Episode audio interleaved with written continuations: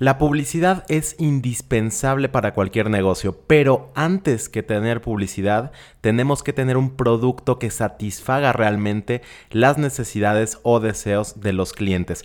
Esa es la base de que cualquier negocio pueda crecer. Bienvenido a Marketing en Caliente, un espacio donde todos los jueves voy a tener para ti una dosis de mercadotecnia explicada de forma simple para que tú puedas implementar y aplicar en tu negocio todo lo que estás a punto de escuchar. Mi nombre es Jesús Argandona y estoy seguro de que va a ser de gran utilidad para ti. Comenzamos. No cabe duda que la promoción y la publicidad es una parte indispensable del crecimiento de cualquier negocio. No importa cuál sea tu giro, cuál sea tu mercado, siempre tienes que dar a conocer ese producto a las personas correctas para que así puedan comprártelo. Pero algo muy importante también es que tu producto realmente satisfaga las expectativas que tiene puestas el cliente al comprar tu producto.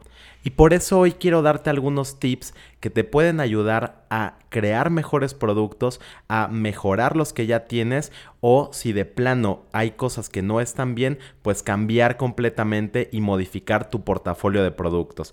Y para lograr esto, lo primero que tenemos que hacer es tener muy claro cuál es la necesidad o el deseo de nuestros clientes.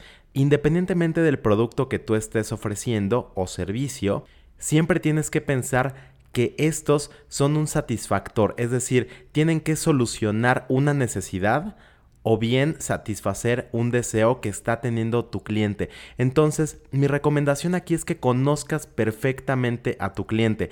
Hay diferentes formas de conocer a las personas que son tus clientes o los que podrían ser tus clientes. Entre ellas, puedes hacer un estudio de mercado que no te dejes llevar por esta palabra que a lo mejor te indica que es algo muy complejo o que tienes que invertir muchísimo dinero. La realidad es que tú puedes hacer un estudio de mercado con las personas que conoces, haciendo una encuesta en internet, preguntando con familiares, con amigos. El chiste es que identifiques muy bien la necesidad de ese tipo de personas particulares a las que tú quieres venderle tu producto o servicio. Ahora bien, una vez que conoces perfectamente esa necesidad, tienes que desarrollar tu producto para que llene esas expectativas que tiene el cliente sobre él. Y algo muy importante también es que estés monitoreando constantemente la satisfacción de los clientes. ¿Realmente estás logrando el objetivo? ¿Realmente las personas se enamoran de tu producto? Eso es algo que tienes que conocer y la mejor forma de hacer esto es preguntarles. Puedes hacer igualmente una encuesta muy sencilla, puedes hablarle a lo mejor si tu negocio es local, puedes hacer una llamada telefónica a lo mejor a los clientes más frecuentes y preguntarles puedes hacer diferentes acciones que realmente te digan cómo está tu negocio, si realmente estás logrando ese objetivo de satisfacer al cliente, de enamorarlo y obviamente también de conseguir que siga siendo tu cliente por más tiempo y también en estas encuestas, en estas llamadas o en cualquier medio que utilices, puede ser que salgan puntos que a lo mejor tú creías que estaban perfectamente acomodados, pero que de pronto no están logrando cumplir su objetivo y ahí esos puntos de mejora son los más importantes porque te pueden ayudar a crear un producto mucho más sólido que satisfaga mejor al cliente. También un punto importante es conocer qué hay en el mercado.